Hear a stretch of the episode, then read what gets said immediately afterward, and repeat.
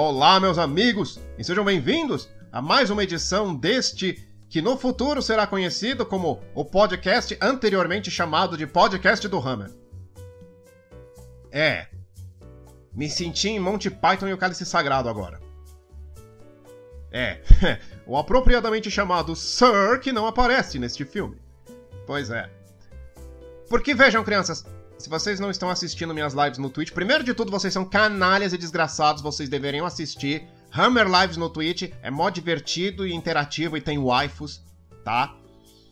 Pelo menos assisto aqui no YouTube as lives armazenadas. Eu vou deixar o link na descrição. Vou deixar o link na descrição pra página do YouTube com as lives armazenadas e pro Twitch, pra vocês irem lá se inscreverem. Vamos lá, né? Pois é, eu tenho discutido lá com o pessoal que eu pretendo mudar o nome do podcast. Não só do podcast, como também do blog, né, de tudo. Porque após 10 anos na internet, eu constatei que deixar meu nome nas minhas produções não é a decisão mais sábia. Não por cultura de cancelamento ou qualquer coisa assim. Meu gato tá comendo, vocês vão ouvir croque-croque já já. Não por cultura de cancelamento ou qualquer coisa assim, mas porque meu podcast desaparece no Spotify ou no Castbox ou qualquer agregador de podcasts debaixo de uma tonelada de podcasts americanos. É. Por causa do nome Hammer, né? Então você vai lá e digita podcast do Hammer, aí você encontra American Podcast, Podcast for America, Podcast in America, America for Americans in America, America. Né? Não é muito bom. Não é muito bom para mim. Então, em breve estarei mudando o nome de tudo. Estarei mudando o nome de tudo. E aceito sugestões para o nome do podcast, porque os nomes que eu pensei, né? UrsoCast, FritzCast, MarretaCast, já estão sendo usados. Então, quem tiver uma boa sugestão, né? né? Alguma sugestão que não seja gordo de pau de 4 centímetros falando merda cast. Né? Eu, eu aceito. Né? E depois disso, com esse comecinho de podcast eu já desmonetizei tudo. Então colaborem com o meu padrim. www.padrim.com.br barra Network. Se você aprecia o meu trabalho e quer manter um teto sobre a minha cabeça, ou ajudar, né? Você, se você quiser manter um teto, você me convida para morar com você, que dependendo se vo... dependendo se você for uma lolizinha ruiva, né? Uma, uma loli com mais de, de 25 anos, vamos deixar isso muito claro, né? Eu, de repente eu aceito, quem sabe? Né? Mas se você quiser só ajudar, sem, sem ter de aguentar os meus peidos e eu desfilando por aí de cueca, é, padrinho é a chance. Se não, curta esse vídeo, deixa um comentário, né? se inscreve no canal, qualquer coisa, para mostrar pro YouTube que as pessoas gostam de me ouvir falando, sabe? Contrariando a crença popular, tá? Certo? Certo. Vamos direto ao assunto, porque eu sei que muitos de vocês gostam quando eu faço isso. E ainda tem gente que reclama, né? Eu começo o podcast falando direto do tema. Né? Bem-vindos ao podcast do Hammer e hoje vamos debater se pau enorme machuca o cu. E ainda tem gente que vai nos comentários: Você enrola demais para falar. O quê? Você enrola demais para falar. Mas eu fui direto ao assunto: Você enrola demais. E o que, que você quer que eu faça? Faz o urro! Faz você o urro! É. Pois bem. Mas vamos direto ao assunto. Star Wars. É, estamos, estamos falando de Star Wars de novo. Star Wars. Porque é, tem algo que eu quero tirar do meu peito, sabe? Pra finalmente deixar Star Wars descansar em paz. Vejam, crianças, desde que eu assisti a trilogia Disney, a única coisa que passava pela minha cabeça era: Meu Deus, eu faria tudo isso diferente. Eu tenho certeza que eu consigo escrever o roteiro desses três filmes muito melhor, desses dois filmes, melhor dizendo, porque eu não assisti Ascensão Skywalker, eu me recuso a assistir. Eu vou engolir gilete de barbear antes de assistir esse filme, tá? tá? Ou melhor, vou beber gilete de barbear só pra, só pra eu precisar mijar ele depois, tá bom? Olha, eu me recuso a ver esse filme. Eu me recuso. Mas eu tenho certeza que eu consigo escrever um roteiro muito melhor do que os imprestáveis da Disney Arts. Ok? eu ia dizer Disney Filmes, eu confundi Lucasfilm com Lucas Arts, eu estraguei tudo. Eu sempre estrago tudo. Eu sou o Rich Evans brasileiro. Pois é. Os leitores do meu blog devem lembrar da época que eu decidi lançar uma série de artigos chamado Vamos Refazer, onde eu refaria os roteiros de filmes bosta. E eu comecei com Transformers de 2007 e nunca fui além da primeira parte, porque eu perdi totalmente o interesse. É. Na... Mas talvez isso funcione com podcast. Talvez funcione melhor com podcast do que com um texto escrito. Vamos ver. Quem, quem, vamos ver. Não? Pois é. Então, agora eu vou despejar em vocês. Vou despejar em vocês todas as ideias que eu fermentei nos últimos cinco anos para a trilogia Disney de Star Wars, tá? Muito bem, antes de começar, eu quero deixar claro algumas coisas. Primeiro de tudo, isso não é uma releitura 100% nova dos filmes. Eu quero pegar os personagens que foram criados para a nova trilogia, tá certo? E reescrevê-los de forma que fiquem bons. Tá? Eu gosto da ideia de que a nova trilogia é a história da nova geração de heróis. Então o foco da saga não vai ser Luke, Han e Leia. Eles vão estar lá, mas para passar a tocha para a nova geração. OK? E eu pretendo dar um arco para cada personagem. Porque Finn, Rey, Dameron, eles tinham potencial esses personagens, só que eles não foram desenvolvidos nos filmes. OK? Então, aqui eu pretendo dar uma progressão para esses personagens, começo, meio e fim para a história de cada um deles. Certo? Pois é. Eu pretendo usar elementos do universo expandido, tá? O... Não, não esperem aqui a trilogia do, do Almirante Tron, também não esperem a grande saga de Mara Jade, mas tem muitos personagens bons no universo expandido que não foram usados porque a Kathleen Kennedy é uma broaca, né? Não, ou melhor, ela tá competindo pela coroa de Broaca com a Brie Larson. Um dia as duas vão se atracar em luta violenta, vão destruir metade do hemisfério norte do planeta, e aí descobriremos quem é a rainha das Broacas. Mas enfim. Tá? E outra coisa. Eu não assisti o Mandalorian, eu não pretendo assistir o Mandalorian, eu não sei nada do que acontece no Mandalorian. Só sei que tem uma porra de bebê Yoda lá. Mas é isso, ok? Dito isso, não esperem que eu utilize o lore estabelecido em Mandalorian aqui. Ok? Muito bem. Então, por onde começamos? Ora, vamos começar pelo estado em que a galáxia se encontra. Estado do Maranhão? Não, seu filho da. O estado das coisas na galáxia após a destruição do Império. O estado em que a galáxia estava quando Palpatine foi morto e como ela se reconstruiu. Agora, antes de qualquer coisa, eu quero que vocês entendam. Matar um ditador não é o suficiente para derrubar um regime tirânico. Walt Disney morreu e a empresa dele ainda está aí. Não preciso de outros exemplos, né? Pois bem. Palpatine morreu, Vader morreu, a Estrela da Morte foi destruída e tudo isso foi uma porrada violenta no Império, mas não foi o suficiente para destruí-lo. Ainda existiam muitos oficiais de alto escalão, ainda existiam muitos políticos simpatizantes com o Império e muita gente poderosa que molhou a mão do Palpatine em troca de influência. Certo? Mas a morte do grande líder botou todo mundo, deixou todo mundo mais perdido do que galinha sem cabeça.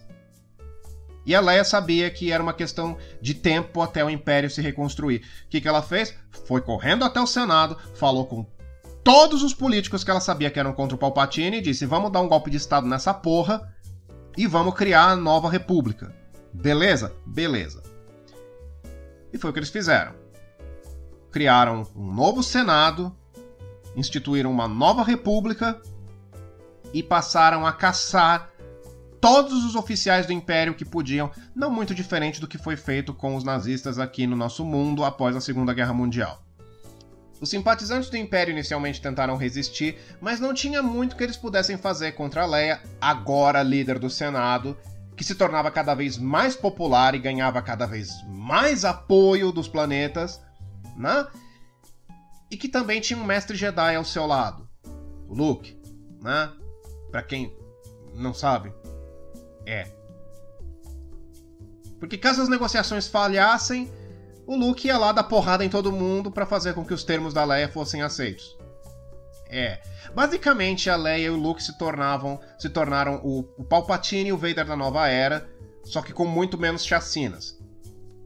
O Luke ia para dialogar, conversar, e se a situação apertasse, ele tinha um sabre de luz mas na maioria das vezes ele conseguiu uma resolução pacífica. Com isso, muitos oficiais do Império foram presos. Os que não foram presos iniciaram uma fuga em massa para os planetas da orla exterior. Tatooine, Mustafar, todos aqueles lugares na orla exterior para onde ninguém queria ir.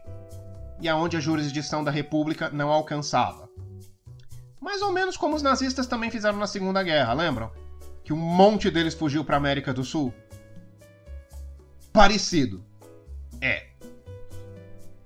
Os oficiais e simpatizantes do Império que eram presos, eles tinham suas propriedades e fortunas confiscadas, e os que fugiram só conseguiram fazer isso porque durante o auge da era do Palpatine, eles tiveram a presença de espírito de colocar seu dinheiro em contas fantasmas em Tatooine, Mustafar, os já mencionados planetas da puta que pariu cósmica, né? Por isso que eles tinham um fundo que eles podiam usar para fugir. Certo? Os que fugiram desapareceram, continuaram sendo caçados, alguns foram pegos, mas não todos. Os que foram presos foram executados ou pegaram prisão perpétua, ou foram anistiados porque ajudaram o, o novo Senado a caçar outros membros do Império. Eventualmente, a sombra do Palpatine sumiu da galáxia, todo mundo pôde respirar aliviado. Leia e Han se casaram oficialmente, porque até então eles estavam vivendo em, em pecado constituíram família. Leia virou pro Luke e disse: Vai lá, monta uma, monta uma academia Jedi que vai ser do caralho. E ele montou. E todo mundo ficou feliz, exceto Chewbacca, que ainda não tinha ganho sua medalha. Pois bem. Esse é um final feliz para a rebelião,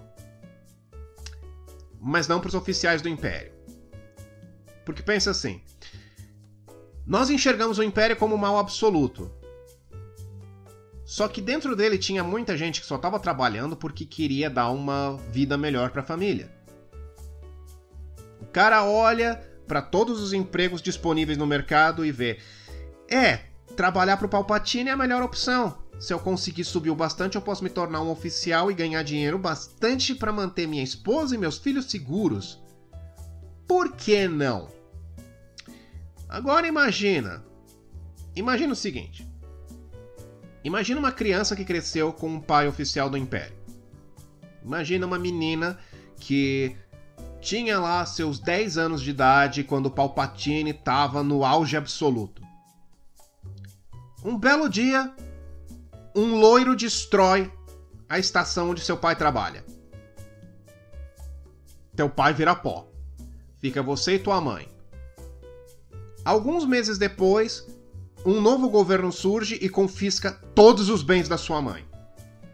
Casa, fortuna, tudo. Tua mãe pega você, te coloca num transporte e vocês duas vão para Tatooine. Lá vocês não têm dinheiro, não têm nada. E sua mãe precisa sair para trabalhar todas as noites. Ela nunca te diz no que, só para poder, só para poder botar comida na mesa. A criança que cresceu numa vida de conforto, de repente está vendo a mãe dela se destruir só para sustentar a casa. E tudo que ela sabe é que isso é culpa de um homem, Luke Skywalker. Isso é algo que eu estava conversando com o Lance outro dia. Não sei se é uma ideia dele. Se for uma, se for uma ideia sua, eu tô roubando, viu, Lance? Tô roubando. Como todas as piadas suas que eu já roubo no Facebook. Ou se é algo do universo expandido. Mas o Luke Skywalker, que é visto como um herói em grande parte da galáxia, não recebe essa mesma, essa mesma cordialidade dos filhos dos oficiais do Império. Entre eles, o Luke é conhecido como o Destruidor. É. E é daí que surge a Primeira Ordem. Porque a nova trilogia não fez a menor questão de explicar o que picas era a Primeira Ordem. É, é o Império 2.0 para todos os efeitos, mas de onde veio? Quando foi formada? Por quem foi formada? Qual é o objetivo deles? Exceto serem uma alegoria nada sutil à Alemanha nazista. Bom, tá aí, tá explicado.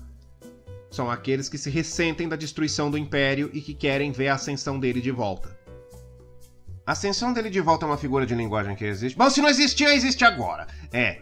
Então nós temos os membros da Primeira Ordem nos planetas da Orla Exterior, juntando recursos, reunindo simpatizantes, ganhando poder, aos pouquinhos, um passo de cada vez. O que não é difícil, porque a nova república se mostra muito menos competente do que a Leia esperava e logo gera muita insatisfação nos planetas do sistema. Veja bem, veja bem, a nova república é infestada de corrupção. Sabe, é, é, é um delírio achar que qualquer sistema de governo que venha a surgir não vai ter problema de corrupção. Com todas as boas intenções da Leia, ela não consegue impedir que esse tipo de mal se alastre pelo novo governo dela. E acontece, no fim a Nova República acaba servindo aos interesses só dos principais planetas Coruscant e todos aqueles cheios de gente rica que ficam lá no núcleo da galáxia, certo? E quanto mais se afasta dele, menos a República se importa com você. Por isso que a Primeira Ordem pôde crescer sem problemas dos planetas da Orla Exterior, porque a República não dava a mínima para o que acontecia neles. De fato, um dos grandes problemas dos, dos planetas da Orla Exterior é que ainda existia escravidão neles. A Leia teria, assim que assumido o poder, ido a público e dito: Ó, oh, não se preocupem, cidadãos que moram na periferia da galáxia, nós vamos ajudar vocês, vamos acabar com a escravidão. Sabe a escravidão que o Palpatine disse que ia encerrar e não encerrou? Que até o Vader era puto com ele por causa disso? E sim, é canônico. O, o Vader, numa das revistas em quadrinhos, chegou pro Palpatine e disse: Você, você disse que ia acabar com a escravidão. E o Palpatine disse: Não vai dar. Né? Isso foi uma das bases da plataforma política da Leia. Não se preocupem, não vai ter mais escravo no meu governo. Continua tendo. Continua tendo. Então imagina só. Tem muito ex-escravo que apoia a primeira ordem. É. Né?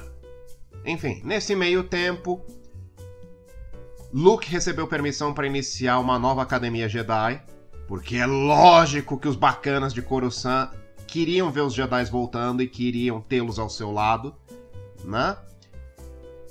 Han virou um emissário da Nova República, né? Ele e o Chewie vão em missões diplomáticas em nome da Leia quando ela não pode deixar Coruscant. E as coisas seguiram assim por duas décadas. É. Então, Após esse tempo, né, passados 20 anos da destruição da Estrela da Morte e da queda do Palpatine, a Primeira Ordem surgiu, oficialmente. O movimento contava com uma frota de naves que foi construída em segredo enquanto o movimento ficava em banho-maria, e também com um exército de Stormtroopers formado pelos filhos dos fugitivos do Império, além de jovens da, residentes da Orla Exterior que viam na Primeira Ordem a única chance deles melhorarem de vida. Claro, todos esses Stormtroopers eram sub submetidos a um condicionamento mental pesado para nunca questionarem as ordens da Primeira Ordem. Diga isso três vezes rápido: Ordens da Primeira Ordem, Ordens da Primeira Ordem, Ordens da Primeira Ordem. É, Agora, eu sei que isso não é 100% diferente da explicação oficial de como surgiu a Primeira Ordem, porque sim, caso vocês não saibam, tem material de leitura complementar que a Disney e a Lucasfilm lançaram que explica como raios a Primeira Ordem foi criada. E é basicamente com a cara de Palpatine, os oficiais do Império fugiram para o espaço desconhecido. E no espaço desconhecido, eles tramaram, então voltaram e declararam guerra à Nova República. Ai, esses fascistas cósmicos. É preguiçoso. É preguiçoso. Quer dizer, os vilões simplesmente desapareceram da galáxia e voltaram quando era conveniente para se fazer uma nova trilogia de filmes. Porra! E a primeira ordem, como eu disse, é o Império 2.0. Eles usam praticamente os mesmos uniformes, têm a mesma postura, usam as mesmas naves. Não mudou nada. Porque não chamaram de Império de uma vez? Ah, é verdade, copyright, né? A Disney precisava de um novo nome para colocar nos novos personagens para vender novos brinquedos.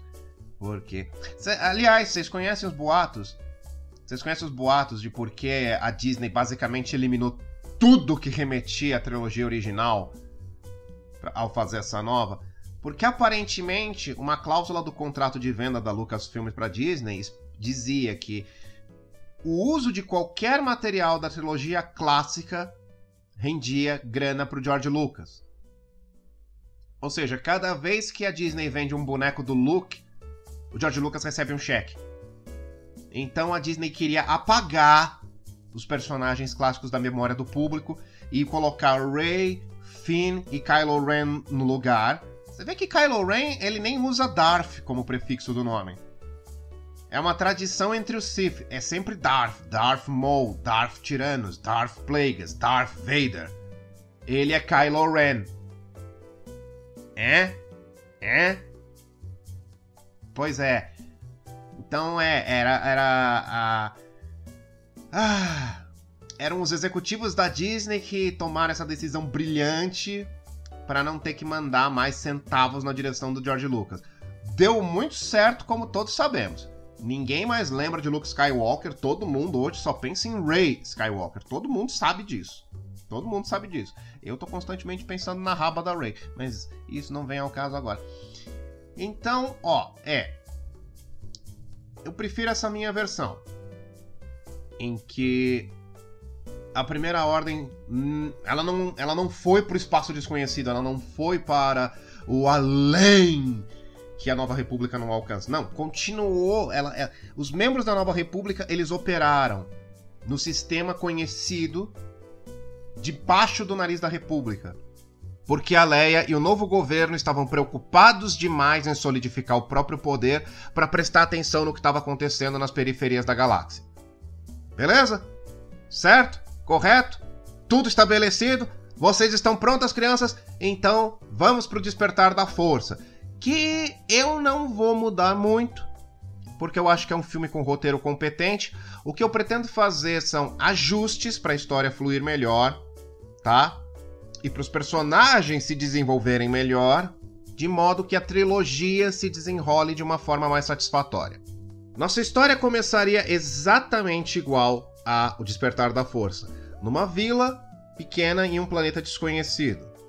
Começa com Paul Dameron e uma tropa pequena de soldados da República conversando com o velho, também interpretado por Max von Sydow, né? Só que, ao invés do Paul Dameron estar tá lá para receber informações no formato do BB-8, não, ele tá lá para tentar convencer o velho a ir com ele até a sede da Nova República. A Leia quer manter o velho protegido. Ela sabe que a Primeira Ordem tá atrás dele. O velho se recusa, porque ele é o líder da vila. Ele tá ali para garantir a segurança e a prosperidade da sua comunidade. E ele não pode simplesmente abandonar suas responsabilidades. O Paul Dameron tenta negociar, falando: você é importante demais. E o velho: é, e aqueles que dependem de mim também são. A partir do momento que a gente determina quais vidas têm de ser protegidas e quais não, nós não somos diferentes da primeira ordem. Conversa vai, conversa vem, conversa vai, conversa vem, e aí desce uma nave da primeira ordem no planeta. Pessoal da vila, todos eles apanham em armas para se defender, desce um pelotão de Stormtroopers, a gente tem um pequeno tiroteio. No fim, os Stormtroopers vencem. Eis que desce da nave uma figura encapuçada, toda vestida de negro, e começa a caminhar em direção ao velho, que estavam tentando proteger, mas não conseguiram. Aqui a gente mantém a cena de alguém dando um disparo de blaster na figura encapuzada e a figura para o raio laser no ar. Porque essa cena é muito foda e ela transmite o quão poderoso e perigoso é esse vilão. A pessoa que se arriscou a dar esse disparo leva um tiro nos cornos em resposta aos seus esforços, e a Capitã Phasma se aproxima da figura encapuçada e afirma que tem soldados da Nova República na região e que os seus Stormtroopers já conseguiram desarmar e render todos. Então, a figura encapuçada ordena: leve-os para a nave. Eu vou, me, eu vou lidar com eles depois. Depois disso, a figura encapuçada caminha em direção ao velho e se direciona a ele perguntando: Você sabe quem eu sou? E o velho fala: Sim, você é Darth Macau. Então o vilão dessa história vai ter o prefixo Darth antes do nome. E Macau, eu escolhi esse nome especificamente e o motivo vocês vão saber depois. Muito bem. Macau vira pro velho e diz: Você sabe por que eu estou aqui, não? E o velho diz: Sim, mas eu vou morrer antes de entregar a você aquilo que você quer. E o vilão responde: Não. Eu vou me assegurar para que você viva muito tempo, e quando eu terminar com você, você vai implorar pela morte. Macau faz um gesto, os Stormtroopers vêm e arrastam o velho para dentro do transporte. O vilão começa a caminhar para ir embora. Antes de ir, né, ele vira para Fasma e diz: Assegure-se de que todos os soldados da Nova República foram capturados também. Vou querer interrogá-los mais tarde. E a Capitã Fasma então pergunta: e os outros aldeões? O que eu faço com eles? Macau olha para trás, né? Como quem tivesse esquecido de que tinha mais gente ali, tipo, ah, é, sabe? Tipo, essa gente é tão insignificante que eu nem penso neles. É para transmitir essa ideia. Então Macau responde: execute-os. E vai pra nave. É, é, é, quando a gente tem aquela cena que a Phasma alinha todos os Stormtroopers, pega toda a galera da vila. E aliás, Aliás, na minha versão, seria deixado bem claro que tem mulheres e crianças na vila. Tá? Alinham toda a galera, bota ali uma menininha abraçada com um ursinho e os Stormtroopers começam a atirar e fuzilar todo mundo, menos o Finn. Isso vai ser igual. Ok? Corta a cena, mostra que a galera já voltou pro Destroyer da Primeira Ordem. O Finn tira o elmo, ele tá hiperventilando. E é quando a Capitã Phasma aparece e fala: F1N. Algo errado, não? Eu percebi que você não atirou quando eu dei a ordem. Pois vá para o centro de condicionamento, agora! Centro de condicionamento para ficar entendido que os Stormtroopers passavam por lavagens cerebrais frequentes para nunca questionarem a primeira ordem. Bom, o Finn decide obedecer, né? começa a caminhar em direção ao centro, quando ele para e se escora na parede, sentindo uma dor muito forte no peito. Ele logo em seguida se recupera e começa a olhar para os lados como se, caralho, o que aconteceu? Confuso. Confuso. O Finn muda de direção e vai correndo para o bloco de celas da nave. E ele chega a tempo de ver Darth Macau saindo de uma cela específica. Antes que botem um guarda nessa cela, ele entra e encontra o velho todo detonado, esmilinguido, zoado, fudido. E assim, num ímpeto, o Finn joga longe o elmo de Stormtrooper dele e começa a tentar soltar o velho. E o velho pergunta: Quem é você? Eu sou o F1N. Stormtrooper? Sim. O que está fazendo? Estou te ajudando. Por quê? Não sei. Ele consegue soltar o velho, o velho se senta na maca, né? Então, na hora que ele resolve colocar, dar apoio pro velho, ele diz: apoia no meu ombro. O velho sente, olha para ele e diz: Tem algo em você. O, Fino, o quê? Tem algo diferente em você, eu posso sentir. Aí o Finn, tá, a gente não tem tempo para perder, vamos, vamos embora daqui antes que eles voltem, o velho. Não. A minha história se acaba aqui. Não, mas eu tenho que te ajudar. Você vai. E nisso o velho toca a testa do Finn e dá um efeito na tela. Eu sei lá. Pum! Alguma coisa que dê a entender que o velho fez algo. Né? O Finn solta o velho, sabe, ele quase cai para trás, ele bate na parede de costas, ele perde o equilíbrio, fica confuso, ele que que que que que como, que que foi, que que foi, que que há, né? E aí o velho, agora vai embora. E o Finn, não, mas eu tenho que te ajudar. E o velho, você já fez isso. Nisso, Stormtroopers entram na sala. Stormtroopers chegam na sala, percebem o que está acontecendo e engatilham suas armas para atirar no Finn. O velho levanta da maca e, com um movimento de mão, faz com que todas as armas dos Stormtroopers voem. E o Finn arregala os olhos e finalmente entende o que o velho tinha de tão especial para despertar o interesse de Darth Macau. O velho vira para ele e diz: Fuja!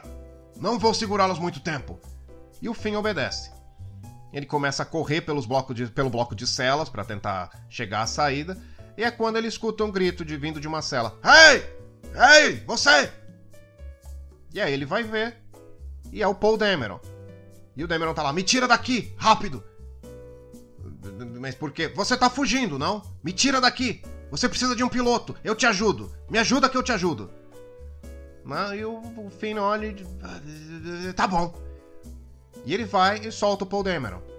Né? E os dois correm pro hangar, roubam um TIE Fighter, tentam voar, mas a grande diferença aqui é. No momento que o Paul Dameron tenta usar as armas da nave para atirar nos Stormtroopers que estão no hangar, o Finn não deixa. Tá? Uma coisa que tem que ficar estabelecida aqui: o Finn faz o possível para não machucar outros Stormtroopers, porque são os irmãos dele. São as pessoas com quem ele cresceu. O Finn dos filmes é um psicopata, porque ele não tem problema nenhum em atirar no pinto de todo Stormtrooper que encontra. Mas não seria assim. Por mais que ele decida trair a primeira ordem, ele não ia se voltar contra as pessoas que estiveram ao lado dele no campo de batalha. Não é assim que funciona. Ok? Então, eles conseguem fugir do Destroyer, vão pilotando, um, um, uma guarnição de caças vai atrás deles, mas o Paul Dameron consegue despistar todos e eles caem em Tatooine, ok? Eles não caem em Jakku. Jakku não existe nessa versão. Já tem planetas desertos suficientes em Star Wars. Geonosis, Tatooine, não precisa inventar um terceiro planeta igual aos outros dois. Então eles caem em Tatooine. OK? a nave deles cai no planeta, vai parar num poço de areia movediça. O Finn consegue escapar da nave, ele faz todo o possível para soltar o Paul Dameron, mas tudo que ele consegue é pegar a jaqueta dele. E a nave afunda com o Paul Dameron dentro e ele morre. Tá? E o Finn fica se sentindo ultra culpado. Aliás, né? Na, aqui teria a mesma, a mesma cena de o Paul Dameron perguntando: Qual é seu nome? F1N. Eu não vou te chamar assim. Finn, o que, você acha? E o Finn aceita. Ok? Aqui essa cena vai ter um peso. Não vai ser simplesmente uma, uma cena largada pro personagem ter um nome. Não. Vai ter um peso aqui. Ok. E aliás, o Paul Dameron morre mesmo. Tá? Nessa versão não é um simples.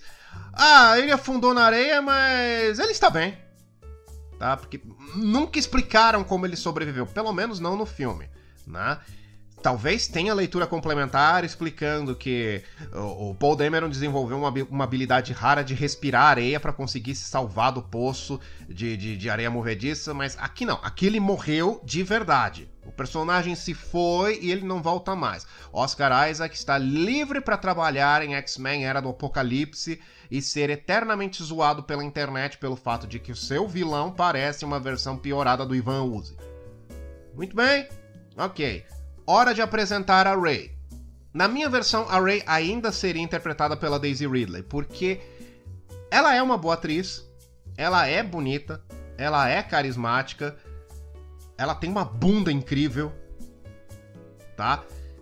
O problema da Ray não foi a Daisy Ridley ela fez o que podia com o material péssimo que ela recebeu. Certo? Então vamos alterar a personagem. Aqui ela não seria a fofinha eternamente otimista que a gente viu no Despertar da Força. Não. Ela seria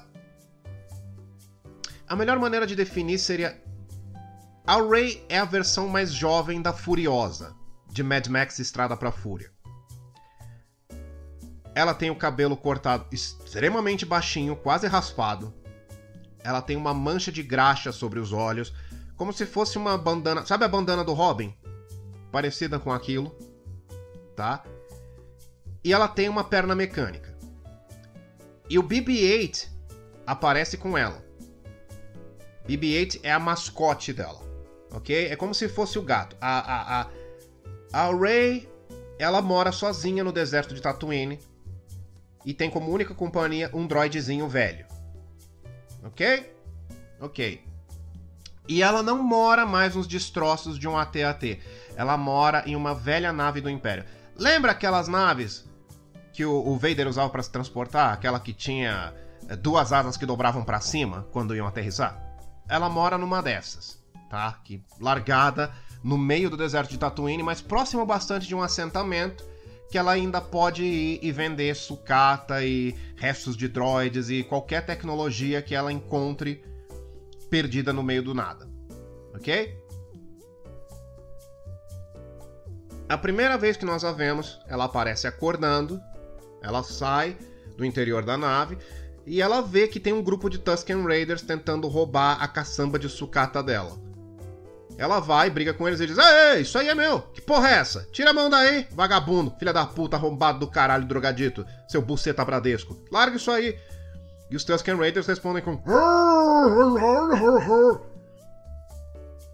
Aí ela saca um bastão e espanca todo mundo. Ok? Ela briga com os Tusken Raiders. Ela tem um pouco de dificuldade, porque vai, é um grupo de três.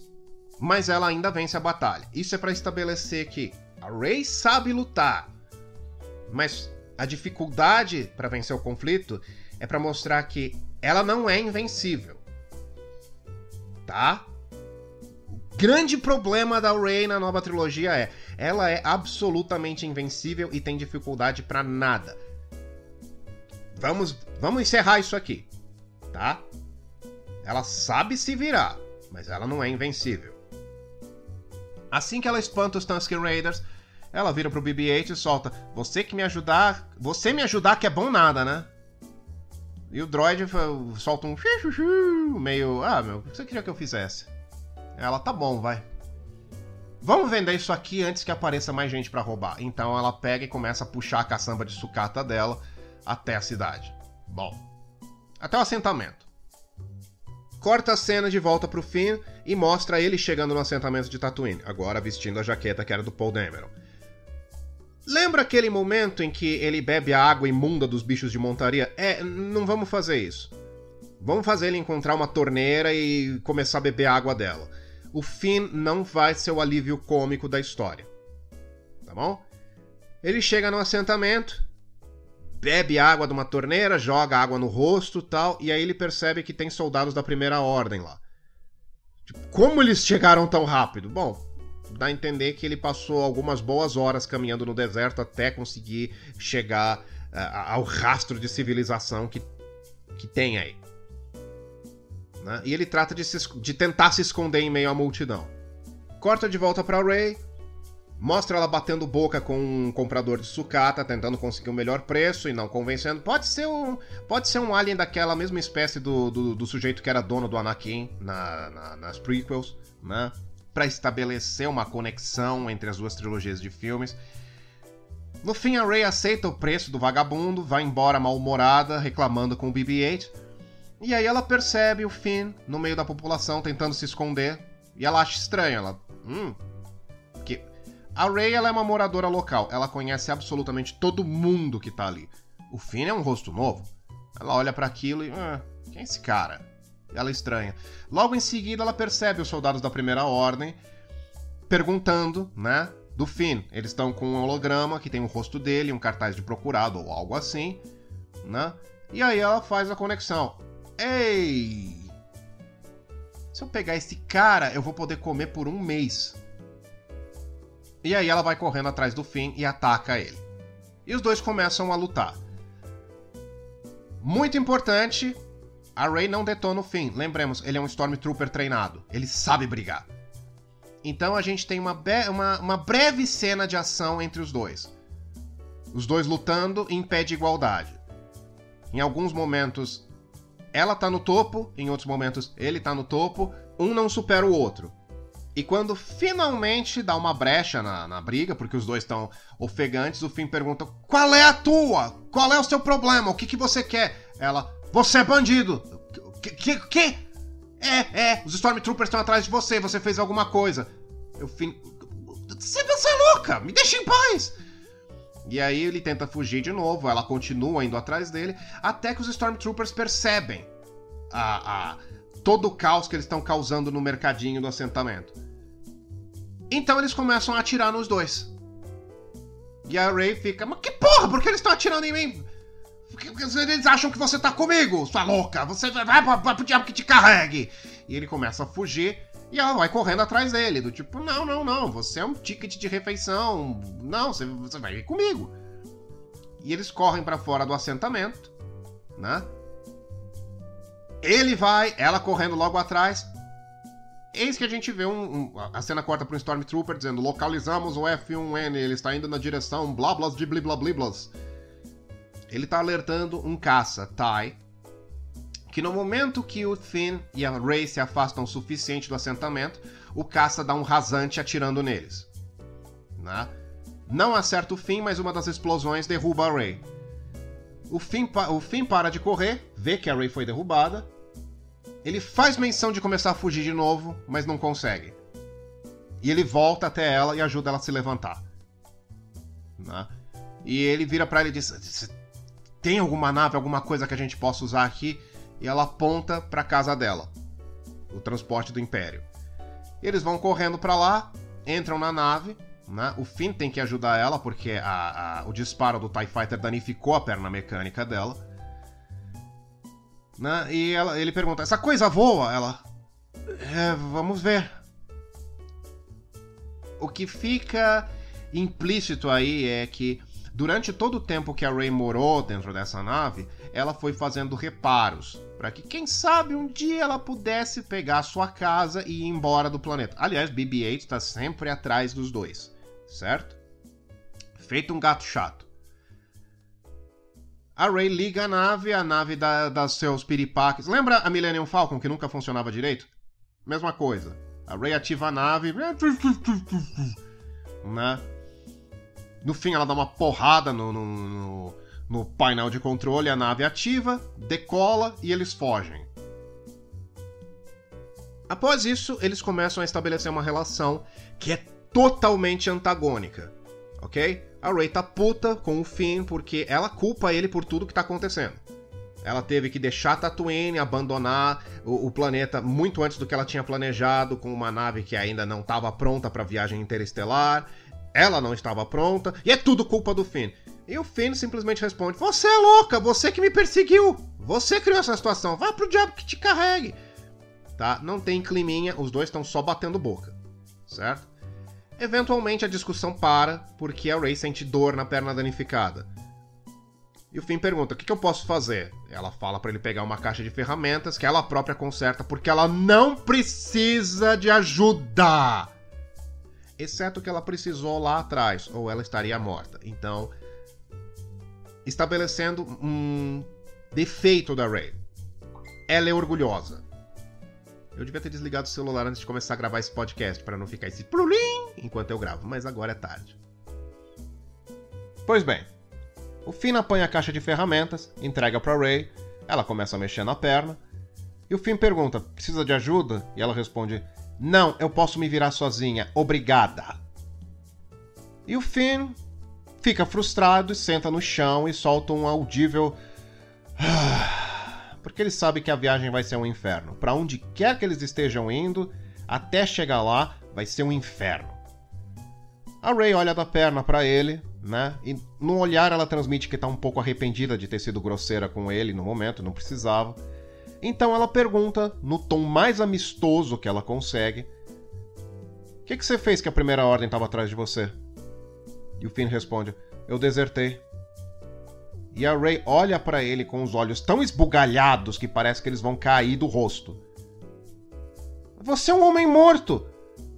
Eu sou uma mulher morta! Não! Não, não, não, não, não, não, não, não. Tá, tá, não quero mais falar disso. E volta a mexer na perna. Tem um silêncio breve. E o Finn pergunta para ela: E o que aconteceu com a sua perna?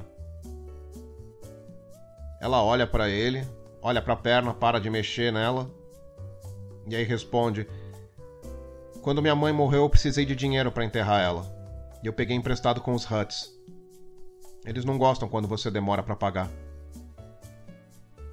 Hã? Hã? A Ray teve uma vida dura, ok? E o Finn também. E esse é o primeiro momento de conexão dos dois. Ela se abriu com ele sobre o passado dela. Ok? Viagem segue. Corta a cena, Destroyer Imperial. A gente vê um elevador abrindo, Darth Macau sai de dentro dele e encontra com um oficial da Primeira Ordem. O Almirante Tron. É, isso mesmo. O membro da Primeira Ordem, o militar que tá lá ao lado do, do Sith, não vai ser aquele ruivo Ering de merda da família Wesley. Não, vai ser o Almirante Tron. E sim, eu sei que ele apareceu em Guerras Clônicas, eu sei que ele apareceu em Star Wars Rebels, aqui ele vai estar tá com a idade adequada. Ok? Sei lá, bota um cara. Para quem não sabe, o Almirante Tron é um cara azul, bonitão. Imagina o noturno dos X-Men, só que militar. Aquilo, tá? Então aqui ele seria um cara de uns 50 anos, tá? Alto, bonitão. Podia ser interpretado pelo Josh Brolin. Josh Brolin de, pe de pele azul, que tal? É, pronto. Josh Brolin, ou melhor, Thanos, ou melhor, Almirante Tron, né? Recebe Darth Macau, que pergunta se o Finn já foi localizado. O Almirante Tron informa que sim, ele foi encontrado em Tatooine, mas ele conseguiu fugir em uma velha nave do Império na companhia de uma mulher desconhecida, que ele já destacou um pelotão de Stormtroopers para irem atrás dele e que ele também colocou uma recompensa pela cabeça do Finn, o que provavelmente vai atiçar todos os caçadores de recompensa do quadrante. Macau deixa bem claro que é pro Finn ser capturado vivo. E o Almirante Tron pergunta: por quê? Por que te importa que um traidor seja trazido de volta ainda respirando para cá? Macau vira para ele e explica: Ele tem a informação que nós precisamos. Skywalker. E o Almirante Tron, você tem certeza disso? Sim. Muito bem, será como queira. O Almirante Tron se, des eh, se despede, segue segue rumo à ponte para cumprir suas obrigações de mulher. E Darth Macau volta até a, o bloco de celas do, do Destroyer e encontra o velho. O velho, de novo, ainda tá vivo, mas tá ainda mais esmilinguido e detonado que no começo do filme. Agora ele tá com marcas de queimadura no rosto, no, as roupas dele estão esfaceladas, né? Macau se aproxima dele e começa a falar transferiu seu conhecimento pro Stormtrooper que esteve aqui, não. Muito esperto. E o velho, não sei do que está falando. Eu sondei todos os cantos da sua mente e não encontrei o que eu procuro. Isso me faz crer que não está mais ali. Eu não sei. Não mente para mim, velho. Você não tá falando com um dos seus lacaios. Eu conheci o maior mestre da força que já existiu. Ele me treinou. Você não chega nem aos pés dele, então não tente me enrolar. E o velho diz: Então não tem mais por que me manter vivo. E Macau responde: Não, de fato não tenho. Mas se aproxima do velho, chega bem pertinho do ouvido dele e sussurra: Mas eu disse que ia te manter vivo, não? Que eu ia fazer você implorar pela morte. Então Macau se afasta, estica a mão eletricidade começa a se formar entre os seus dedos e então a câmera corta para o lado de fora da cela, onde a gente só escuta os gritos do velho e brilhos e barulhos de estática. É. A ação volta para Ray e para o Finn. Ela tá na cozinha improvisada da nave. A gente vê ela pegando um bloco de massa e jogando dentro de uma panela cósmica. O Finn se aproxima e pergunta: Como é que tá a perna? E ela: Tá péssima. Eu não tenho as peças que eu preciso aqui para consertar. Tá, então o que, que a gente vai fazer? Bom, estamos indo em direção a uma estação espacial. Lá talvez eu encontre alguém que possa arrumar minha perna ou que tenha pelo menos as peças que eu preciso para isso. E o Finn pergunta: Como é que você sabe onde tem uma estação espacial? E ela: Ué, eu me guiei pelos mapas estelares que tem no computador da nave. Você tá se guiando por computadores de uma nave de 30 anos de idade? Essa estação espacial talvez nem exista mais. E ela responde: Você tem uma ideia melhor? Aí o Finn cala a boca, porque, é, ok. Eles ainda estão discutindo, mas a hostilidade está diminuindo gradualmente. Assim que o Finn cala a boca, brota um pão azul de dentro da panela cósmica da Rey. Ela pega e começa a comer. E o Finn pergunta: O que, é isso? Ela: Pão. Ele: É, mas. É só pão, não tem nada aí. Isso parece que tem gosto de nada. Ela. Bom, me desculpa, senhor gourmet, eu cozinho com aquilo que eu posso. Aí ele, não, peraí.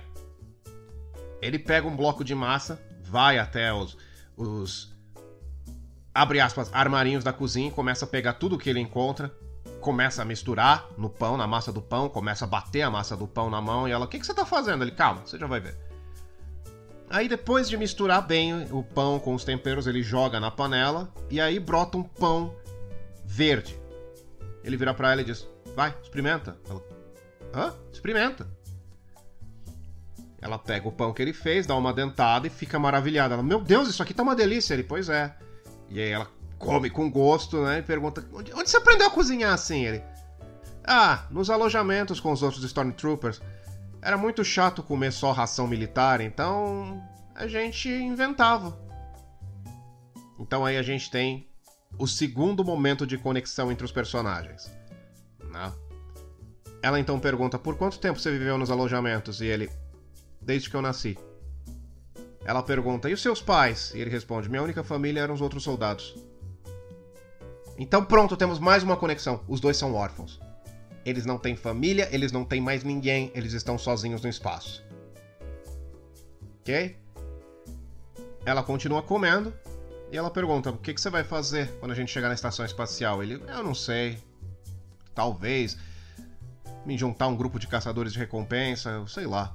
O que aparecer. E você, ela? É. Acho que pra Tatooine eu não posso voltar mais, né? Ele, pois é. Mas não se preocupa. Eu não vou deixar você enquanto você não tiver com a perna boa. Ela olha para ele e diz: Não, não, não precisa, eu me viro sozinha. Ele, e ele responde: Eu insisto. Foi minha culpa que você se machucou, né? Ele fala isso com um sorriso. E ela sorri meio sem graça também. E ela volta a olhar pro pão e continua comendo, porque a Ray não sabe lidar com pessoas sendo gentis com ela. Ela cresceu em meio a gente hostil, violenta, que queria comer ela de mais de uma forma. De repente tem esse cara perto dela que tá sendo legal. E ela não sabe lidar com isso, ela nunca teve um amigo. Pois bem. Os dois chegam à estação. O Finn ajuda a Ray a caminhar, né? Ela apoiada no ombro dele. Eles vão até o primeiro cara que encontra e pergunta: Escuta, tem um mecânico aqui? E o cara, vá pro caralho! né? Porque, entendam, a estação espacial é tipo uma parada de caminhoneiros cósmica. O pessoal tá ali de passagem para abastecer as naves, comprar comida e talvez ganhar um boquete no banheiro. Certo? Ninguém tá ali para fazer amigos. Então ninguém tá sendo gentil. Então o Finn sai perguntando: escuta, preciso de um mecânico, tem um? Vai se fuder! E por aí vai. Né? Até que ele vai até um guichê de informações, escuta, preciso de um mecânico. Mecânico, não tem mecânico aqui. Mas aqui é um posto de naves, é uma estação espacial, tem que ter um mecânico. Não tem mecânico aqui. Mas pelo amor de Deus, e se uma nave quebrar, como é que faz pra. Não tem mecânico aqui. E o Finn discutindo com a pessoa, de repente a Ray vira: Finn, não, não, pera, eu tô falando. Escuta, um mecânico. Não tem mecânico aqui. Mas mecânico, faz o urro. Mas o que. Finn, calma que eu tô falando com o cara. Mas me dá um mecânico. Não tem mecânico. Mas me dá um mecânico. Aqui não tem mecânico, só azul. Mas eu quero mecânico. Finn, o que, que foi, Ray? Eu acho que é bom a gente ir embora. É quando o Finn presta atenção e tá todo mundo da estação formando um círculo ao redor deles. e é quando ele percebe que tem um telão ali no, no, na garagem da estação mostrando foto dele e da Ray com uma recompensa. Ele vira pra Ray e diz: É, talvez seja melhor. Né? E aí a galera começa a pular em cima deles para tentar pegar. Então os dois juntos, né? Começam a dar porrada no, no, no, nos caminhoneiros espaciais, né? Eventualmente o Ray, o Ray, o Finn pega a Ray no colo e sai correndo em direção à nave, né? É, é, durante a luta, vai, ela desarma um dos bandidos que tava com um blaster, né? E quando o Finn tá correndo com ela no colo, ela fica atirando em todo mundo que tá no encalço deles. Eles começam a ir na direção da nave deles quando de repente explosão! E eles olham, tem um vagabundo com uma armadura mandaloriana e um lança-foguetes, muito orgulhoso de si mesmo porque explodiu a nave deles. E aí, porra, e agora? O que a gente faz? Né? E a Ray, não sei, deve ter alguma nave destrancada aqui, sem ninguém guardando. Olha aquela! Aí o Finn olha e eles começam a correr na direção de uma nave velha no formato de pizza que tá com a comporta de entrada baixa. É a Millennium Falcon, sim. Eles vão correndo, entram na Millennium Falcon. Aí a Ray vira e fala: Tem canhões aqui, me bota nos canhões. Ele vai correndo, coloca ela sentada na, na, na, na, na poltrona que tem o canhão. Aquela que o Luke explodiu a, a, os TIE Fighters no, na Nova Esperança. E ela começa a atirar na galera que tá vindo em direção à nave. Enquanto isso, o Finn se incumbe de dar porrada no, no, no, nos vagabundos que conseguem entrar na nave. E eles ficam nessa. Né? Ela metendo bala, explodindo a galera e o Finn enfiando a mão em todo mundo. Eventualmente, o canhão da nave trava, ela não consegue mais atirar. Né? O que, o que aconteceu? Acabou a munição? Não, os comandos estão travados. E, e como é que faz? Como é que conserta isso? Não sei! E de repente um Wookie gigante entra na nave agarra o Finn pelo pescoço, levanta e joga ele longe, né? A Ray pega o blaster, no que ela faz menção de apontar para ele, ele dá um tapa na mão dela, o blaster voa longe, ele dá um murro na cara dela que ela se encolhe. Tem um cachorro furioso dentro da nave, eis que de repente, por detrás do cachorro surge caminhando um senhor, um senhor de idade, ainda bonitão, já fez de tudo na vida. Já foi arqueólogo, já foi advogado, já foi carpinteiro. E ele está com um blaster em mãos, olha para os dois e diz: O que vocês crianças estão fazendo na minha nave? É o Han Solo, óbvio que é. Pois é. Sim. E essa, na minha opinião, é uma introdução melhor para Millennium Falcon no filme do que a nave simplesmente estar tá estacionada do lado de fora da casa da Rey, como foi no Despertar da Força. Aquilo é Deus Ex Machina demais, sabe? Quer dizer, aqui ainda tem um pouquinho né, de conveniência espacial acontecendo, mas eles estavam num posto de caminhoneiros. O Han Solo é um cara que viaja pelo espaço. Nada impede ele de ter parado aí para reabastecer ou comprar comida ou ganhar um boquete, afinal ele estava muito longe da Leia, né? E os dentes do Chewbacca machucam. Pois bem. Corta a cena, volta pro Destroyer e vemos Darth Macau em uma sala escura conversando com um holograma do que parece ser uma mulher, muito alta, com uma voz poderosa e a quem Macau chama de Milady. Macau explica que o traidor foi localizado e que a informação que antes estava com o velho agora está na mente dele. Dele, Finn. Só para deixar claro. Hammer está sendo redundante. Eu estou querendo deixar tudo claro. Enfim. E que em breve eles terão a localização de Skywalker e da Estrela da Fundição. Milady diz que esperou pacientemente por este dia e que pode esperar um pouco mais. Mas então ela se curva, o holograma dela, que é enorme. Lembra aquela cena com o. Da, com o, o como era o nome? Snape? Snoke. Lembra aquela cena com o Snoke que ele se curva em cima do Kylo Ren e diz: Tira essa porra de capacete, seu otaku! Isso, só que com mais classe. Né? O holograma se curva sobre Darth Macau e diz: Eu posso esperar, mas eu quero bons resultados. Logo. O holograma é desligado, a sala se ilumina, a porta se abre e o almirante Troll entra e avisa que o Finn foi visto em uma estação espacial próxima a Tatooine. Macau manda ele formar um perímetro de naves na região e que qualquer embarcação deve ser revistada totalmente antes de ser liberada. Voltamos então para Millennium Falcon. A gente vê todo mundo conversando, né? Finn, Rey, o Han Solo, Chewbacca tentando consertar a perna da Rey, né? E o Solo, a essa altura, descobriu quem eles são. Então ele vira pro Finn e pergunta: O que, que você fez de tão ruim que a Primeira Ordem tá te caçando com tanto gosto? E o Finn fala: Sou traidor, eu desertei da, da Primeira Ordem. E o Han Solo explica: Não. Tem, tem mais por trás dessa história. A Primeira Ordem não coloca recompensa por desertores. Aí todo mundo fica meio. Hã? Hã? Nessa hora, enquanto o Chewie tá tentando consertar a perna da Rey, ele arrebenta uma peça que voa na direção do Finn e ele agarra ela sem olhar. E o Han pergunta: Como é que você fez isso? E o Finn não sabe, ele fica meio espantado. É quando a Rey vira e fala: Ele faz isso o tempo inteiro. Ele pode não perceber, mas eu percebi.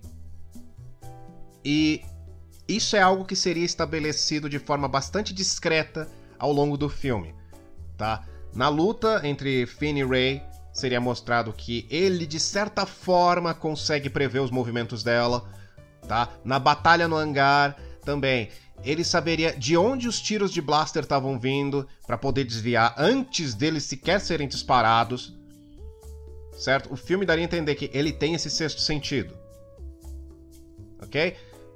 Quer dizer, é óbvio, o Finn ele é sensitivo da força. O velho percebeu no começo da história e ao longo dela nós vimos isso acontecendo. Tá? Inclusive, né, o, o, o Finn tem aquele no começo do, da história que fez ele correr em direção à cela do velho, foi ele sentindo a dor do velho sendo torturado. Então ele está conectado com a força. Ok? E nesse momento o Han Solo confirma isso. Quando ele ouve a Rey falando, ele pega, se aproxima do Finn, olha bem nos olhos dele e diz: É a força. Quê? Você tá conectado com a força, garoto. Força? O quê? Que, que história é essa? Isso é conto da carochinha, isso é papo furado. Força, força. O que, que é isso? que é isso? Você conhece Darth Macau? Já viu seus poderes? Já? Como você explica eles? E o Finn fica meio. Uh, uh, é, garoto. Eu não sei, eu não, eu não sou Jedi, eu não sou mestre, eu não entendo da força, mas eu reconheço ela quando eu vejo. Meu filho fica sem graça. Tá. Eu conheço alguém que pode nos ajudar. É então que eles fazem a parada no planeta da Mascanata.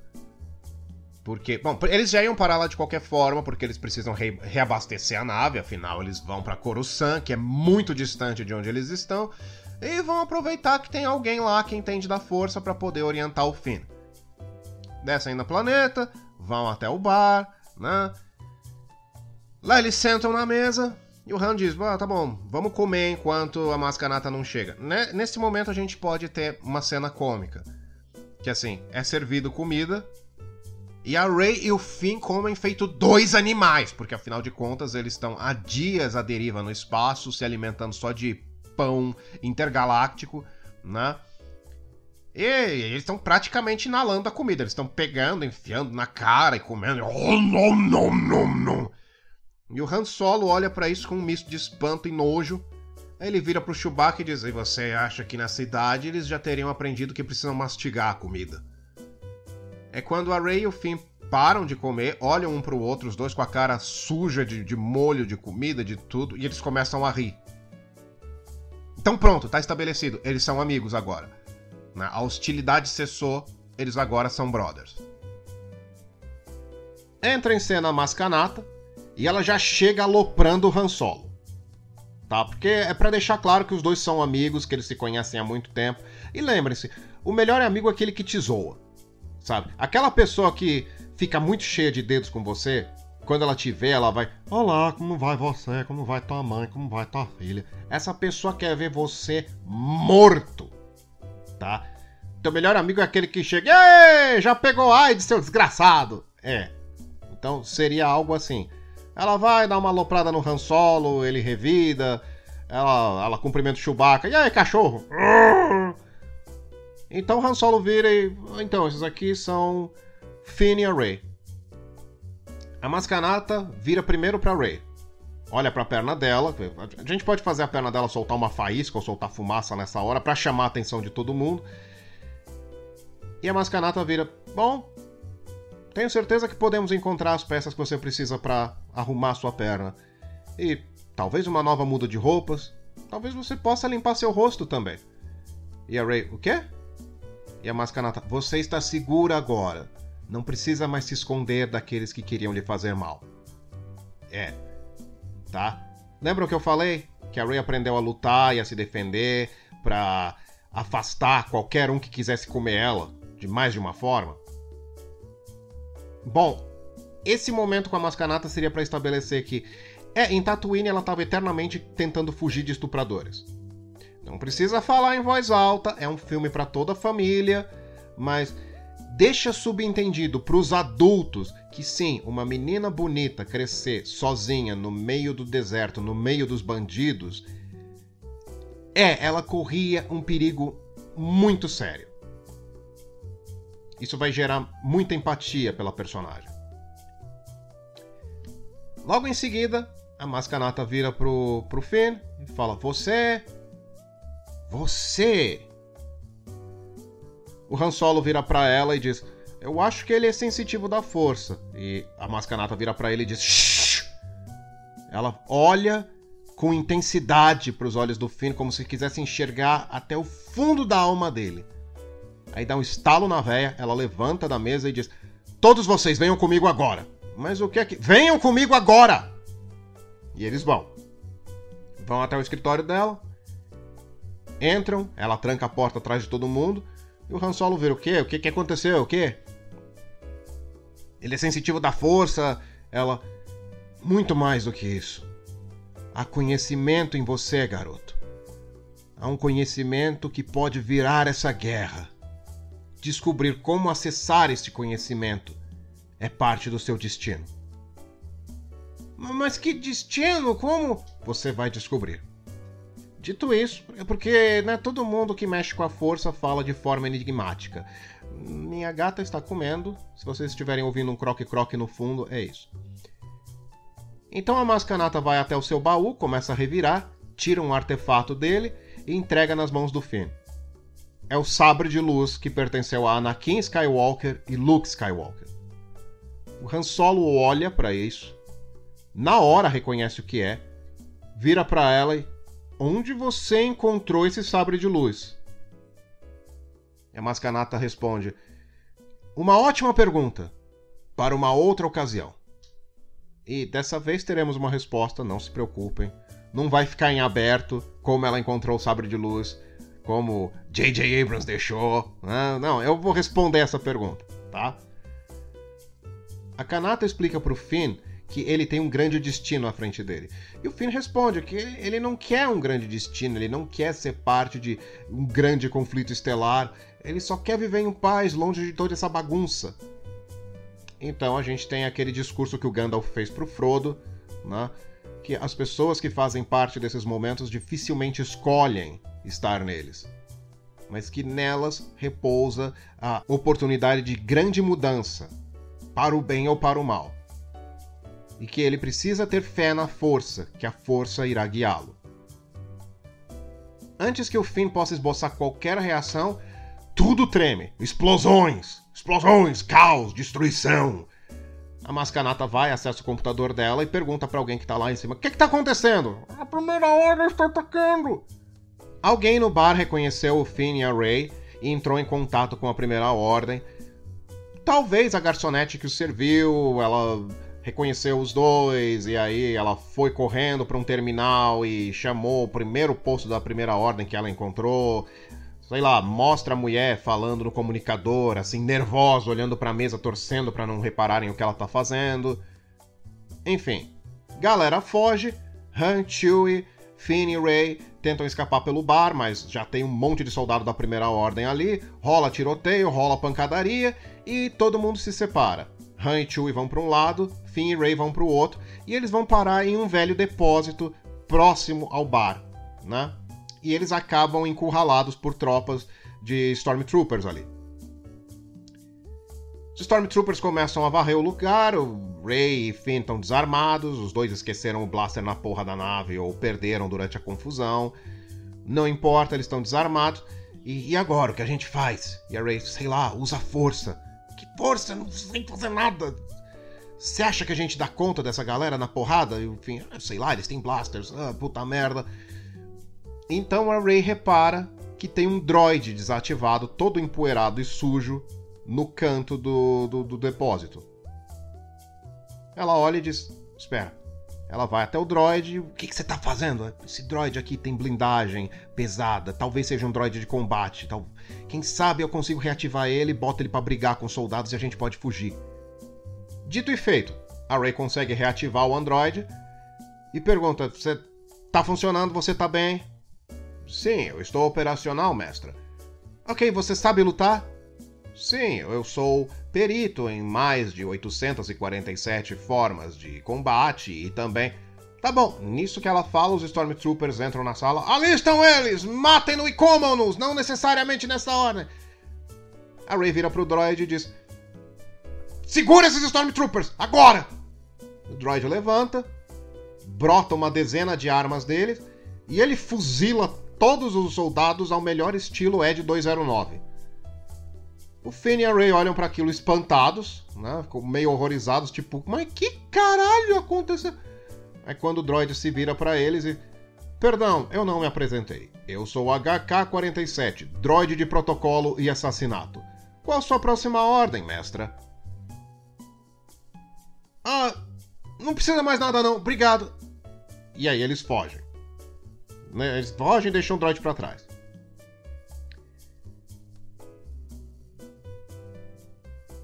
Eles correm pelo campo de batalha, né? Porque já tá uma treta violenta lá, né? Os soldados brigando com caçadores de recompensa e bandidos e tudo mais que tinha. É uma treta generalizada. Ok? E é quando eles esbarram na Capitã Fasma. Né? Ela olha pro Finn e grita: Traidor! E lembram aquela luta do Finn contra um Stormtrooper que ele saca um bastão elétrico? igual. Só que agora é a Capitã Phasma, porque ela tem que ter uma função nesse filme. Mesmo que seja breve, ela tem que ter uma função nesse filme. Finn saca o sabre de luz, ativa ele, e a Ray vira: Como é que você sabe usar isso? Ele: Eu não sei. E começa a lutar com a Capitã Phasma. Luta, luta, luta, briga, briga, briga, treta, treta, treta. Eventualmente, o Finn consegue desarmar ela e crava o sabre de luz no peito dela a Capitã Phasma cai morta e o Finn fica em transe, porque ele matou um Stormtrooper, ele não queria fazer isso, nem que fosse a Capitã Phasma. A Rey chama ele, Finn, Finn! E ele sai um pouco do transe, vê que ela precisa de ajuda, vai até ela, e a Rey percebe que ele tá mal e ela vira, Finn, você não teve culpa, você não teve escolha. Ela não te deu escolha. E o Finn fica, ok, tá, tá. Né? Você consegue levantar ela? Acho que eu consigo. No que o Finn faz menção de tentar levantar ela, ele é suspenso no ar e arremessado longe contra um rochedo. O sabre de luz dele cai no chão. A Ray grita Finn! E quando, quando todo mundo vê, Darth Macau entrou em cena. Né? A Ray ela tenta se levantar, né? ela pega o sabre de luz, tenta se levantar e tenta caminhar na direção do, do, do Finn só que tá rolando tiroteio solto, tá uma treta. De repente os Stormtroopers cercam ela e ela pensa: fodeu. De repente, blasters vêm de todas as direções e fuzilam os Stormtroopers. É o HK-47. Ele apareceu, seguiu a Rey. Ele para ao lado dela e diz: Você nunca me deu uma segunda ordem, mestra. Não faça mais isso. O HK-47 vai ser o alívio cômico do filme. O droid pega ela no colo e começa a correr para longe. E a, a Rey protesta. Ela, não, não, você tá deixando o Finn! E o HK-47 explica: O bem-estar de minha mestra é minha prioridade. Nisso que ele tá correndo e se afastando do campo de batalha, a Millennium Falcon aparece e começa a voar abaixo. baixo bastante. Abre uma comporta, o Chewbacca aparece e acena pro droid. E o droid de um salto alcança a comporta e entra nela carregando a Rey. Né? O Han Solo vai receber o droid e a Rey e pergunta: Quem é esse? É meu droid, aparentemente. E cadê o Finn? E a Rey não responde e o Han Solo percebe: Puta, ele ficou para trás. Né? A nave começa a fazer os preparos para fugir. O Han Solo vai até a janelinha dela e percebe Darth Macau lá embaixo sobre o corpo desmaiado do Finn. Nessa hora, Darth Macau olha para a nave como se reconhecesse ela. E o Han Solo olha para Macau com um olhar extremamente triste. Então a nave pega e vai embora. hiperespaço. É. Na nave, a Rey tá chorando, porque ela não se conforma que deixaram o Finn para trás. O Han Solo senta ao lado dela, bem paisão, coloca a mão no ombro dela e diz: Escuta, não fica assim. Nós não vamos abandonar o Finn, nós vamos salvá-lo. Mas sozinhos nós não conseguimos fazer isso, nós precisamos de ajuda. A Rey levanta o rosto, olha para ele e diz: Ajuda de quem? Então corta a cena e mostra a Millennium Falcon chegando em Coruscant. A nave vai, desce num, numa plataforma de pouso e vem um pelotão de gente recebendo. Mecânicos, soldados, médicos, tudo, né? E entre essa gente está a senadora Leia. Abre a comporta da nave, desce o Han Solo. Ele olha para Leia, os dois se olham e sorriem um pro outro. O Han se aproxima. Você mudou o cabelo. Que bonito. E ela: É, você tá longe há tanto tempo. Achei que não ia notar. Aí eles se dão um abraço, como casal de velhinhos amorosos. Na, na minha versão, o Han Solo nunca abandonou a família. Nunca. Mas ele. A missão dele é viajar pelo espaço tentando encontrar o Luke. Ele prometeu para Leia que ia encontrar o Luke após o desaparecimento dele. Porque sim, o Luke também tá desaparecido na minha versão. Dessa vez por um bom motivo. Me aguardem. Então eles se reencontram, se dão um abraço bem gostoso.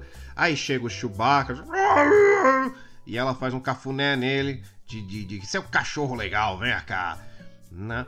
Então ela vê o HK-47 carregando a Rey. Né? E você quem é? Eu sou o Ray.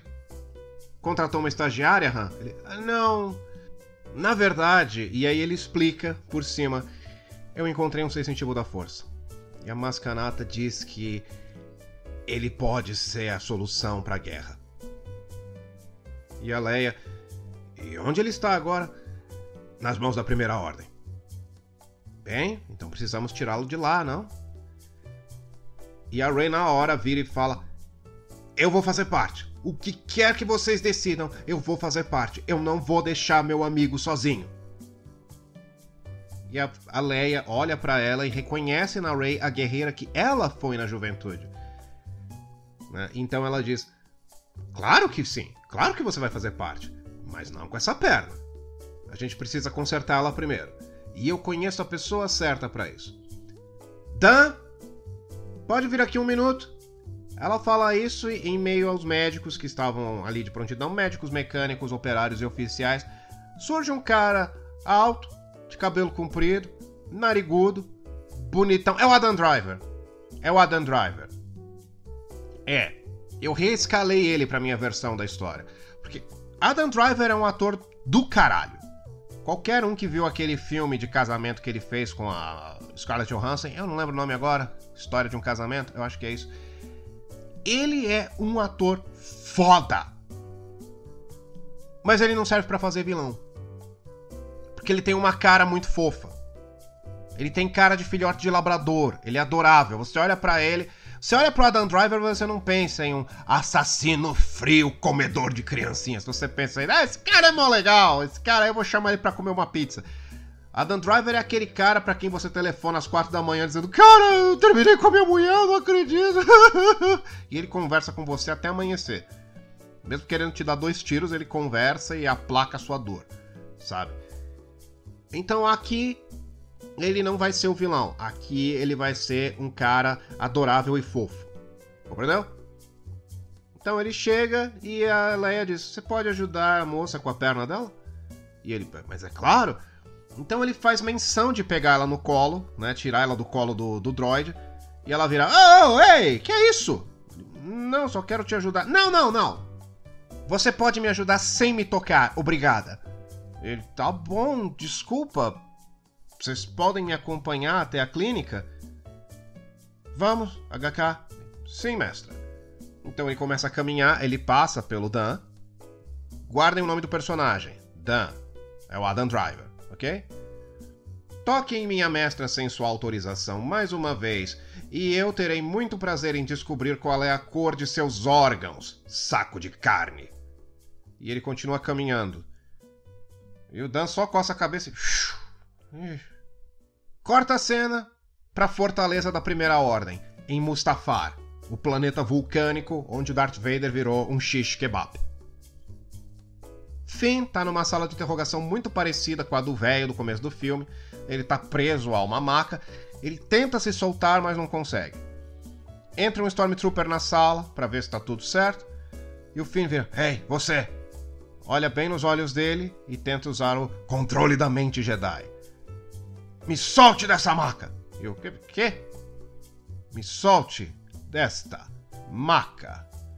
E o soldado só olha e vai embora. E o Finn, ai, porque, sabe, sem treinamento uma pessoa não pode usar os poderes da força. Escutou, Ray, em O Despertar da Força, que controla a mente dos outros sem saber o que tá falando. Ah, é. É.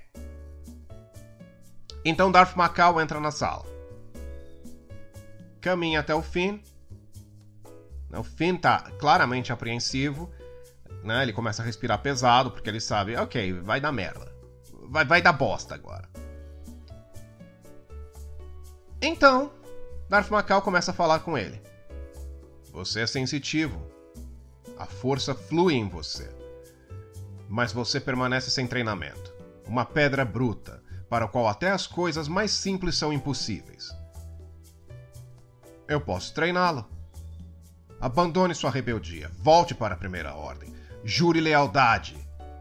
E eu prometo, você terá acesso a um poder que não imagina.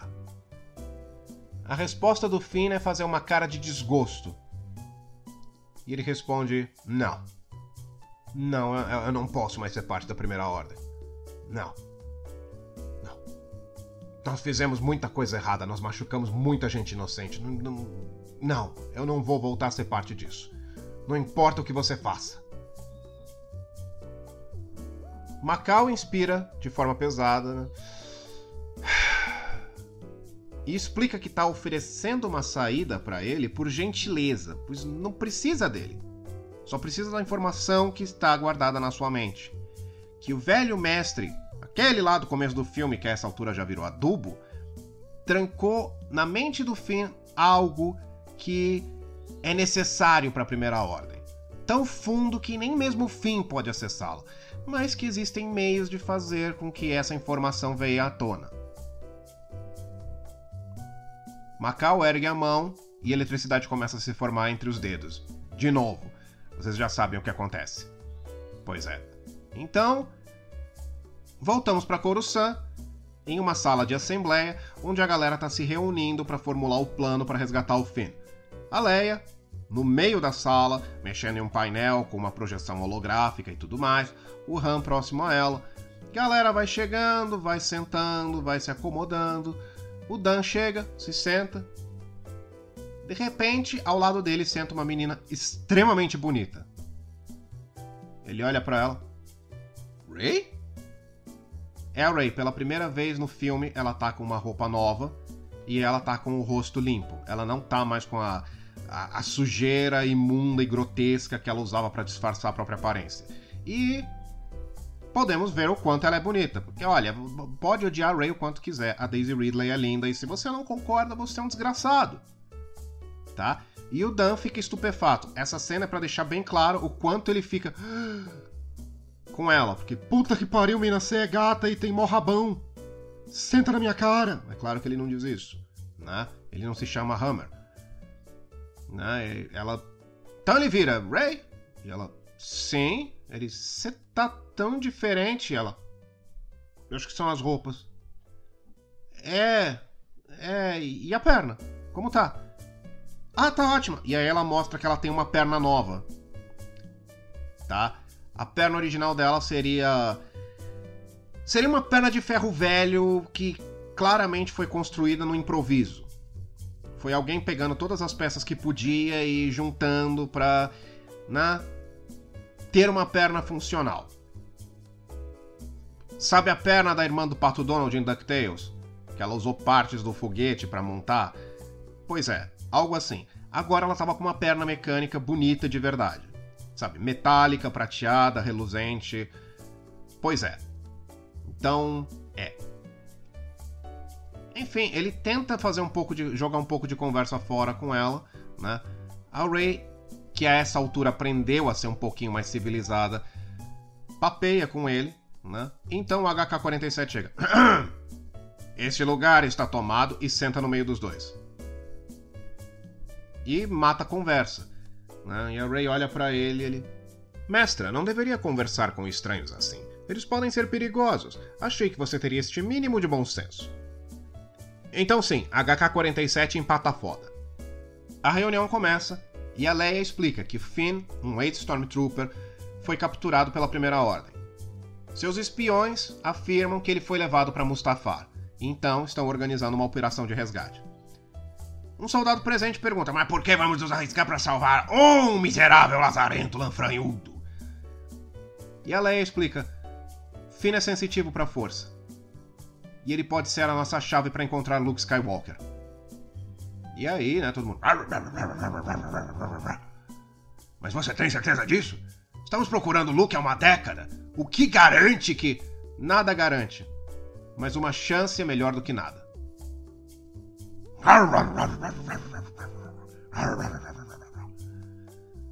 Então a Leia fala: não podemos ter uma operação grande. Precisa ser algo covert ops. Algo que fosse aprovado por Tom Clancy. Um grupo pequeno, nada que chame a atenção. Um pelotão que caiba em uma nave. Porque é ir para Mustafar, pegar o fim e fugir. E uma tropa grande não, não vai conseguir fazer isso. E ela diz: preciso de voluntários para essa missão. A Ray levanta imediatamente. Eu vou! Eu, eu, eu, eu, eu, eu, eu. E ela é, ok. Quem mais? O droid levanta. Se minha mestra vai, eu vou também. E o Dan levanta em seguida e diz: Bom, alguém tem que ficar de olho nessa perna, né? E não é como se vocês não fossem precisar de um médico nessa operação. É, essa é a profissão do, do, do Dan. Ele é um médico. Que também sabe se virar no campo de batalha. Ok? Não precisa que ele seja um mecânico. A Ray já faz isso. Então, né? Temos esses três. Aí o Han Solo vira. É, eu também vou. Alguém tem que ficar de olho nessa garotada. E o Chewbacca. Vai, Corinthians! E pronto. Tá certo. Corta a cena, mostra a galera embarcando na nave. E antes de ir, né? A Leia puxa o Han de lado e vira: Escuta, você tem certeza que quer ir com eles? Você não é mais um mocinho que era 30 anos atrás. Você pode deixar o posto de líder para alguém mais jovem. O Han sorri para ela e diz: Olha, eu, eu preciso ir. Eu vi Darth Macau. A Leia entende. Ela se aproxima e os dois dão um abraço longo, longo, como se eles estivessem se despedindo. Sobem na nave e vão para Mustafar. Chegam lá, se infiltram na base sem grandes problemas, porque é tudo lava ao redor. Né? Eles não precisam ter soldados no perímetro, porque né, o terreno se incumbe de matar qualquer invasor. Eles só conseguem trafegar por, por Mustafar porque eles tinham informações muito boas de como fazer isso. Né? E uma vez dentro da base, eles precisam do layout dela. O HK-47 se conecta a um terminal, baixa um mapa e eles descobrem onde está a prisão. Vão na direção dela, porque, bom, provavelmente lá que está o Finn. A cena volta pro Finn que ainda está na cela com Darth Macau. Finn não foi quebrado. Ele foi torturado, ele tá machucado, mas ele ainda tá lá, resistindo, forte. E Darth Macau já tá perdendo a paciência. Nesse momento, como todo vilão fez em eras passadas, Darth Macau inicia um longo discurso sobre como a República é fraca e como a dependência deles dos Jedi lhes custou mais do que Finn pode imaginar. A Primeira Ordem existe para trazer paz à galáxia, equilíbrio, algo que a República jamais conseguiu. Finn não responde. Darth Macau se aproxima e diz: Você viu Tatooine? Você viu a pobreza, você viu o abandono. Você pensa que a República realmente vai consertar a, a, situação das pessoas daquele planeta? Você acha que os cidadãos de Coruscant, todos embebedados com seus vinhos caríssimos, se importam com as pessoas na orla exterior, com todos os que estão sofrendo, com os escravos, com os explorados, com os desesperados? Você se importa? Você acha que eles se importam? Você se importa, claro, você é o herói do filme. Você acha que eles se importam? Pois é para isso que a Primeira Ordem existe para proteger os inocentes esquecidos pelos figurões do governo. E o Finn retruca com nojo. Se isso é verdade, por que, que a última ordem que você me deu foi executar uma vila de pessoas desarmadas? Macau recua, com fúria no seu caminhar, e começa a torturar o Finn, agora com duas mãos e não apenas uma só. Agora não é mais nem para arrancar a informação dele, é para machucar mesmo. Porque o Fena acabou de enfiar um dedo na ferida, assim, ele passou o dedo no vinagre, no sal e no bicarbonato de sódio, enfiou na ferida e Macau não gostou. E após segundos agonizantes, vozes começam a surgir na mente do Finn. Vozes dos antigos Jedi, dos antigos mestres, ele solta um grito e uma força invisível é projetada de dentro dele, destruindo a sala e arremessando o Macau longe. Aliás, um, um, uma tonelada de entulho cai em cima de Macau. Han Solo, Dan, Rey e o HK-47 escutam a explosão e correm na direção dela. Encontram Finn se soltando e ajudam ele. Né? E o Finn fica: Você voltou para me ajudar? E a Rey: Claro! Né? Nesse momento pode mostrar que o Dan tá olhando com ciúminho para eles, mas enfim. Então eles tratam de fugir e no encalço deles vem uma, um pelotão de Stormtroopers. Mas o HK-47, a Dan, a Dan, o Dan e a Rey começam a disparar contra eles, enquanto o Han ajuda o Finn a caminhar, porque o garoto ainda tá todo detonado.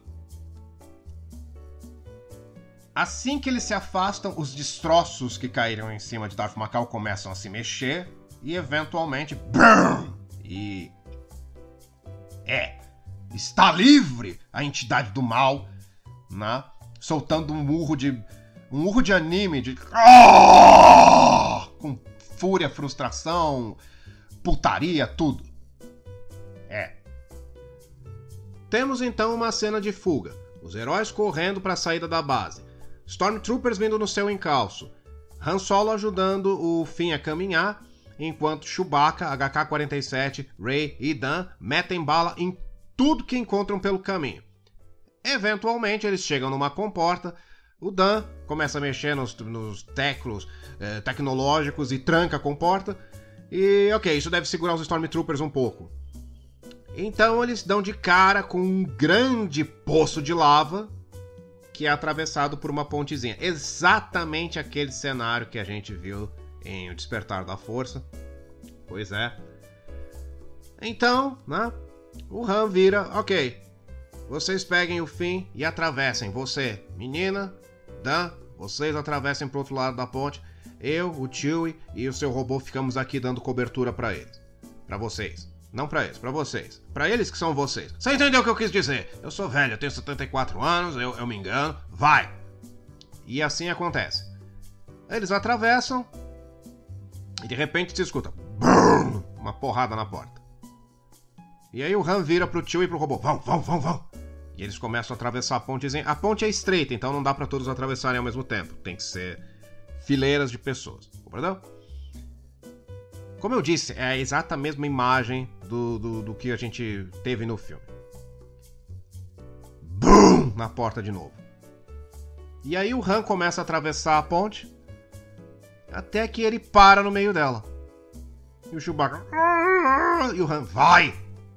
Vai com eles! Vai! E ele vai. E eventualmente a porta se abre e é Darth Macau ali. Né? Com mais ninguém. Não tem nenhum Stormtrooper ainda. Han Solo no meio da ponte. E Darth Macau começa a caminhar em direção aos heróis. E vai, e vai, e vai, e vai. E para diante do Han Solo. E os dois se encaram. E todo mundo fica olhando, tipo, e agora? De repente aparecem Stormtroopers do outro lado da, da ponte, né? E fica. Tá. E agora? Porque eles também não sabem o que fazer. Darth Macau tá parado no meio da ponte, olhando para um velho. O que? O que fazer? O que? Me diga o que, Deus! E nada acontece. Fica aquele. aquele impasse mexicano. De repente, Han Solo olha para Darth Macau e diz: Remova o elmo. Eu quero ver o rosto da minha filha. Macau obedece, remove o elmo e debaixo dele tinha uma garota de cabelos castanhos, muito bonita e com a íris dos olhos amarela, porque ela é uma Sith, né? É, é, é a filha do Han Solo, não o filho. Por isso que em momento algum eu me referi a Darth Macau usando pronomes de gênero. E vocês achando que de repente eu tinha me tornado iluminado, né? É, pois é. E quem poderia interpretar a filha Sif de Han Solo e Leia? Eu pensei na Elizabeth Olsen, a feiticeira escarlate, porque, bom, ela é linda, ela tem uma voz muito forte, como a voz da Leia, na, na, na, da Carrie Fisher na juventude, e ela sabe representar emoções muito intensas, como a gente viu nos filmes dos Vingadores. Né? Ela sabe representar fúria, desespero, é, tudo. Né? E como uma Sith, os sentimentos dela estão sempre ligados no, no 11.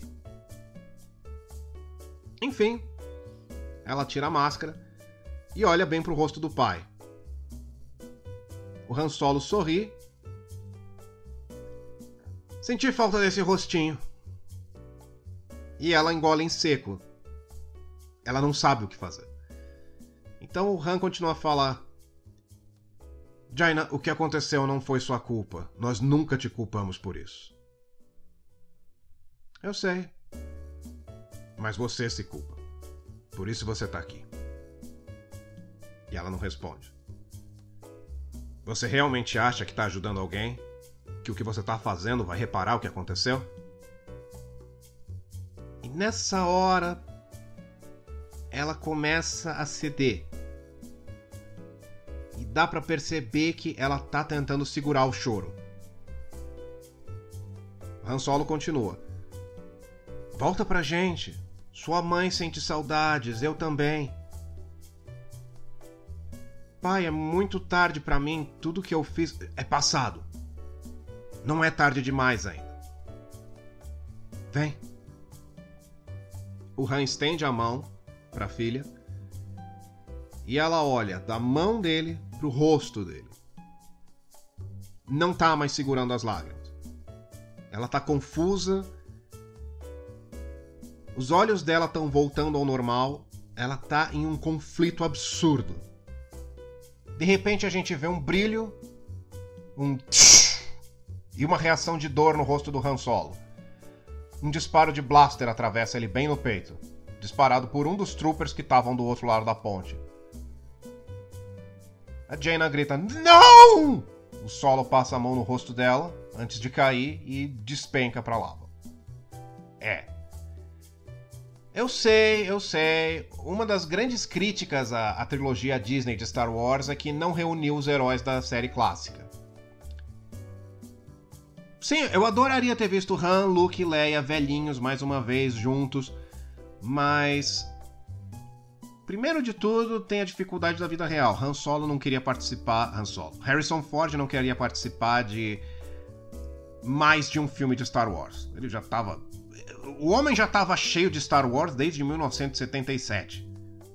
Sabe? Ele tá pedindo para matarem o personagem dele desde o Império Contra-Ataca. Ele não ia concordar né, em continuar na trilogia nova. Mas ele apareceu lá no, no, na Ascensão Skywalker. É, descabelado e sem fazer a barba. Né? Devem ter, devem ter entrado com um processo contra ele. Olha, você entre, você participe desse filme, ou nós te processamos até arrancar suas calças. E ele respondeu: Não precisa muito para arrancar minhas calças, viu? Ele deve ter ido lá, sim, porque deram um caminhão de dinheiro para ele trabalhar por 5 minutos. Ele não ia querer continuar na série. Então. Risca-se o Han Solo aqui.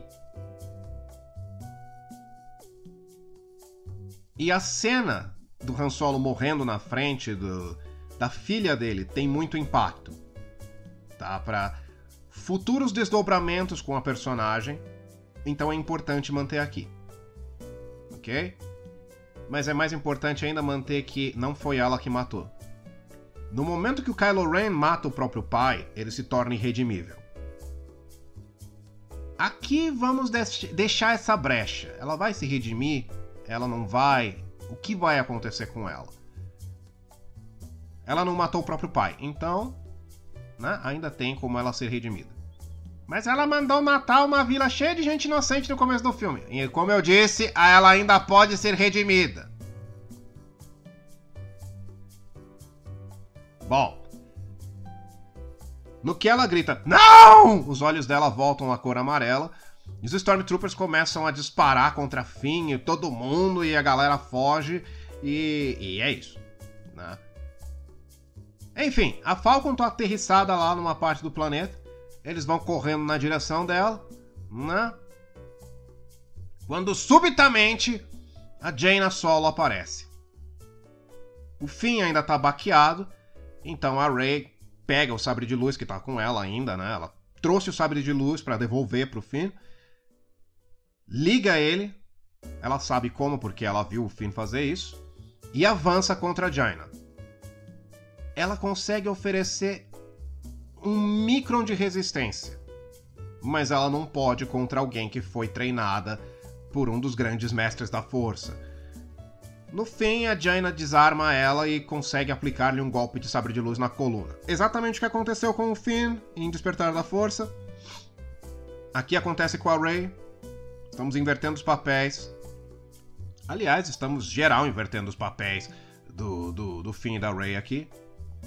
E a Rey cai desmaiada. O HK-47 saca todos os seus canhões e começa a avançar na direção da, da, da Jane, atirando. Ela simplesmente reflete os tiros com o sabre de luz, agarra o robô com a força, levanta ele no ar e joga ele longe. Ela faz o mesmo com o Dan, joga ele contra uma pedra, e então avança contra o fim, fumegando de ódio. Né? Agora ela não quer mais a informação que ele tem, ela não quer mais nada, ela tá puta, ela quer matar alguém e ela vai matar o Finn, porque se não fosse por ele, nada disso teria acontecido. Já é a segunda mulher que o Finn estraga a vida nesse filme. Esse rapaz é uma catástrofe.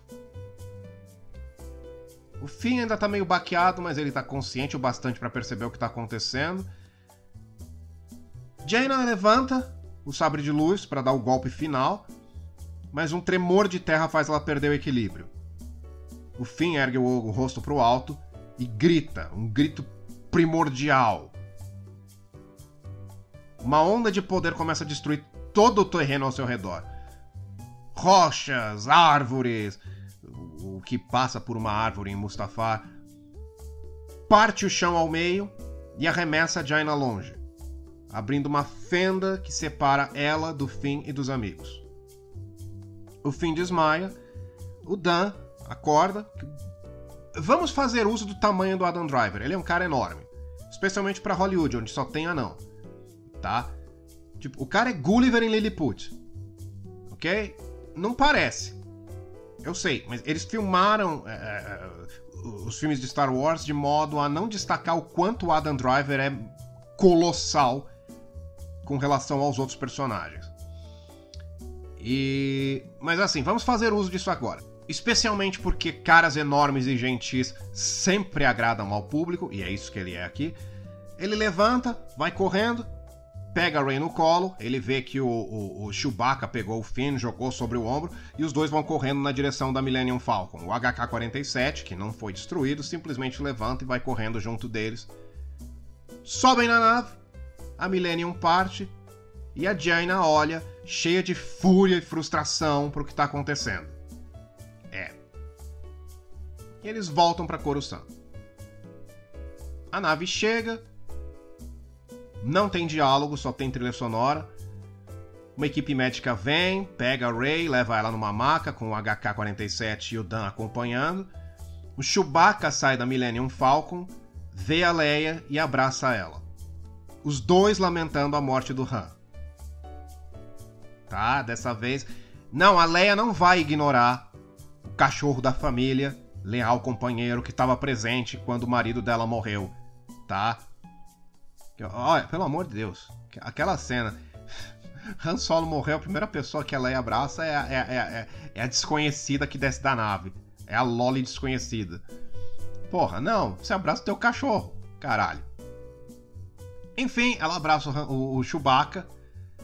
E assim, eventualmente ela, des, ela se desvencilha do abraço, olha pro Finn e diz: Você deve ser o Finn.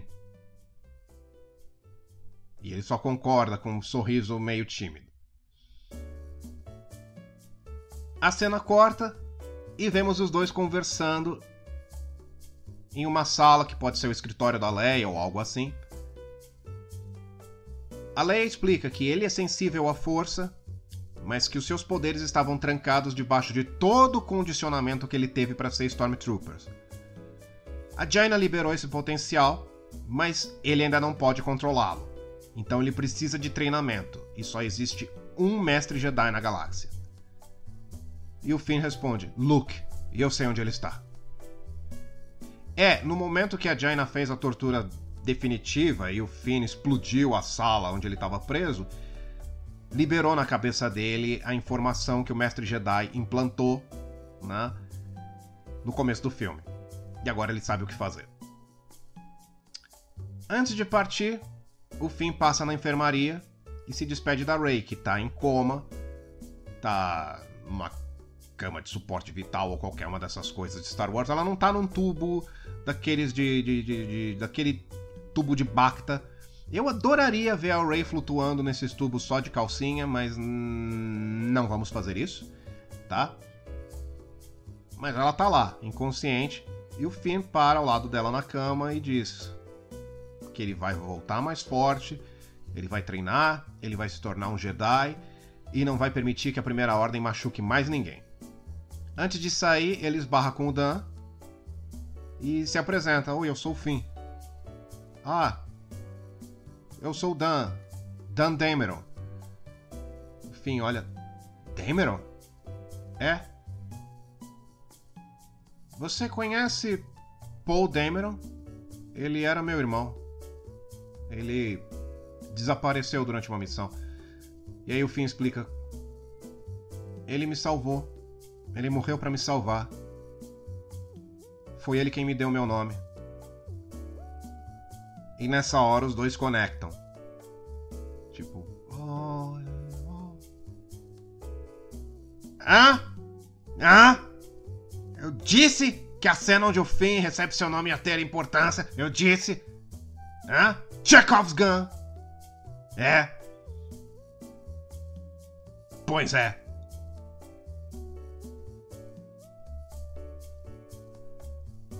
Enfim. Antes de ir embora, o Finn pede ao, ao Dan: Cuida da Ray enquanto eu estiver longe, tá bom? E o Dan fala: prometo. O Finn vai embora, o HK-47 tá perto e ele retruca: esse saco de carne não poderia cuidar de uma cesta de compras. O BB-8 retruca algo e o HK responde: E o que você sabe? Cena final: a Millennium Falcon chega em Fernando de Noronha. O Finn escala todo aquele rochedo, rochedo, rochedo. Aí ele chega lá e tem um velho com um manto mó legal no topo olhando pro sol. Aí o velho se vira, abaixa o manto e é Luke Skywalker. E o Finn caminha até ele, pega o sabre de luz que pertenceu a ele e o oferece. E o filme acaba aí, porque esse é um cliffhanger foda pra continuação. Olha, Despertar da Força tem muitos defeitos, mas tem cenas que são insubstituíveis. E, e créditos! E vamos para os créditos. Dirigido por Hammer. Escrito por Hammer, atuado por Hammer. Hammer fez tudo. Fez tudo e não tá pronto. E é isso. E era assim que eu reescreveria o Despertar da Força. É. Enfim, eu não tenho mais nada a dizer, eu já falei demais por hoje. Então deixem seus comentários, digam o que acharam, digam se, se querem que eu faça o mesmo para os últimos Jedi ou se isso foi o bastante. É, digam se vocês me odeiam e querem que eu morra uma morte lenta e dolorosa. É, digam o que quiserem, deixem os comentários aí. É, e é isso. E nos vemos no futuro. E, e tchau. E eu amo vocês. E beijo. Mua, tchau.